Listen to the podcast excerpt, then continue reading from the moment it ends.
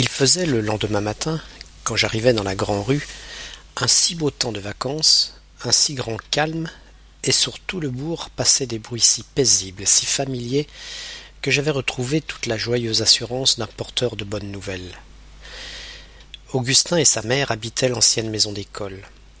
À la mort de son père, retraité depuis longtemps, et qu'un héritage avait enrichi, Maulne avait voulu qu'on achetât l'école où le vieil instituteur avait enseigné pendant vingt années, où lui-même avait appris à lire. Non pas qu'elle fût d'aspect fort aimable. C'était une grosse maison carrée, comme une mairie qu'elle avait été. Les fenêtres du rez-de-chaussée qui donnaient sur la rue étaient si hautes que personne n'y regardait jamais.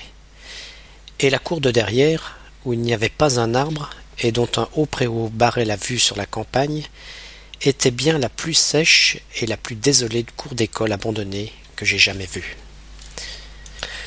Dans le couloir compliqué où se trouvaient quatre portes, je trouvais la mère de Maulne rapportant du jardin un gros paquet de linge, qu'elle avait dû mettre sécher dès la première heure de cette longue matinée de vacances.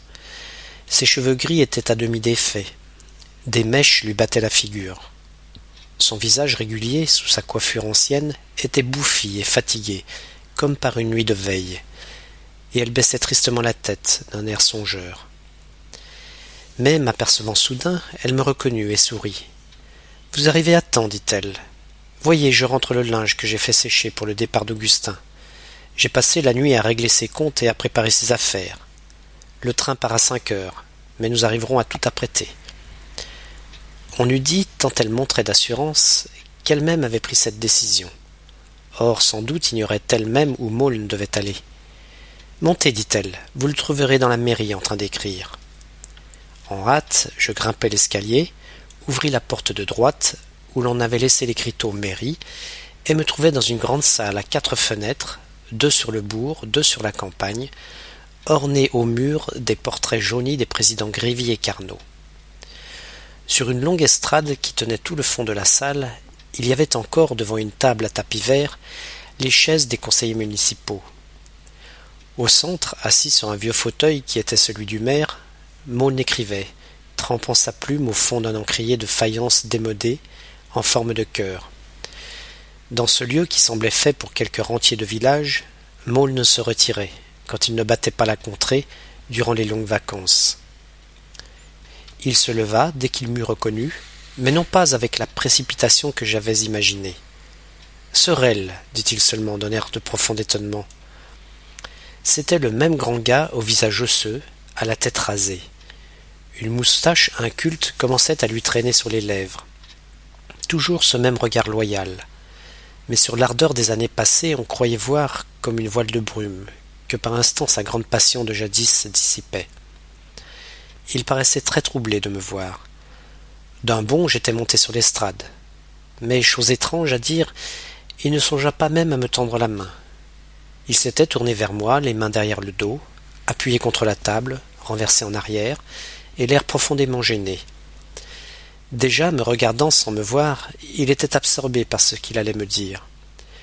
Comme autrefois et comme toujours, homme lent a commencé de parler, ainsi que sont les solitaires, les chasseurs et les hommes d'aventure, il avait pris une décision sans se soucier des mots qu'il faudrait pour l'expliquer.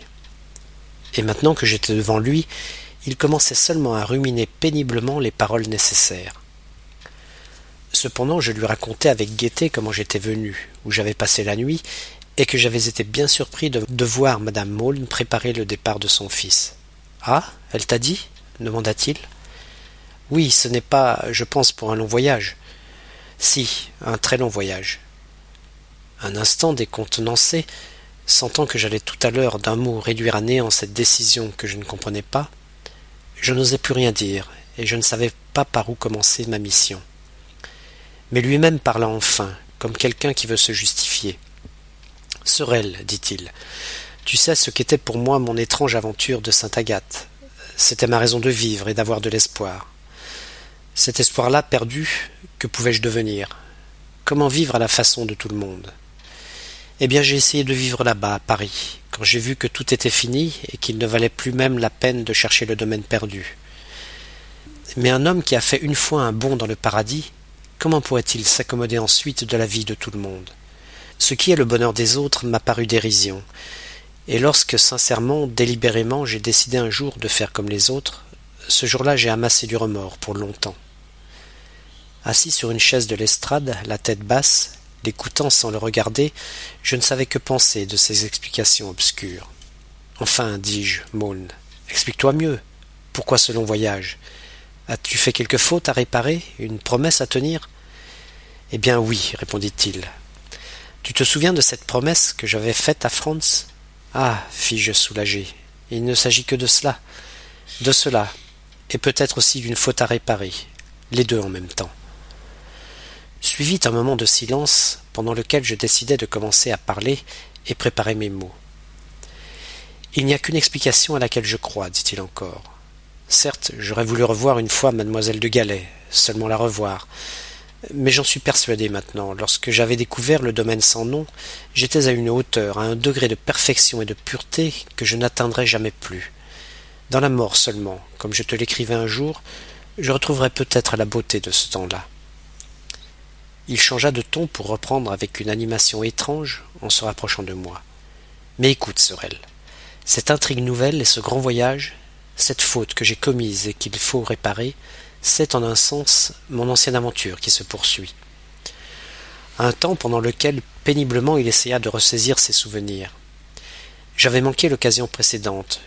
Je ne voulais pour rien au monde laisser passer celle-ci, et cette fois je parlais trop vite, car je regrettais amèrement plus tard de n'avoir pas entendu ses aveux.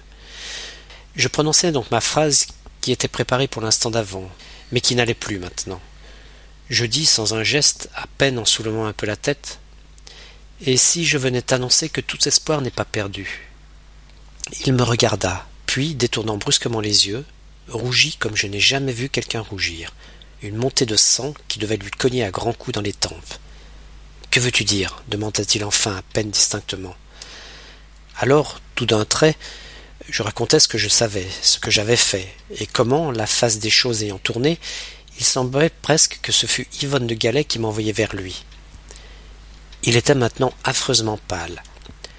Durant tout ce récit qu'il écoutait en silence, la tête un peu rentrée dans l'attitude de quelqu'un qu'on a surpris et qui ne sait comment se défendre, se cacher ou s'enfuir, il ne m'interrompit, je me rappelle, qu'une seule fois. Je lui racontai en passant que toutes les sablonnières avaient été démolies et que le domaine d'autrefois n'existait plus. Ah, dit-il, tu vois, comme s'il eût guetté une occasion de justifier sa conduite et le désespoir où il avait sombré. Tu vois, il n'y a plus rien. Pour terminer, persuadé qu'enfin l'assurance de tant de facilité emporterait le reste de sa peine, je lui racontai qu'une partie de campagne était organisée par mon oncle Florentin, que mademoiselle de Galais devait y venir à cheval, et que lui-même était invité. Mais il paraissait complètement désemparé et continuait à ne rien répondre. Il faut tout de suite décommander ton voyage, dis-je avec impatience. Allons avertir ta mère. Cette partie de campagne? me demanda-t-il avec hésitation. Alors vraiment il faut que j'y aille? Mais voyons, répliquai-je, cela ne se demande pas. Il avait l'air de quelqu'un qu'on pousse par les épaules.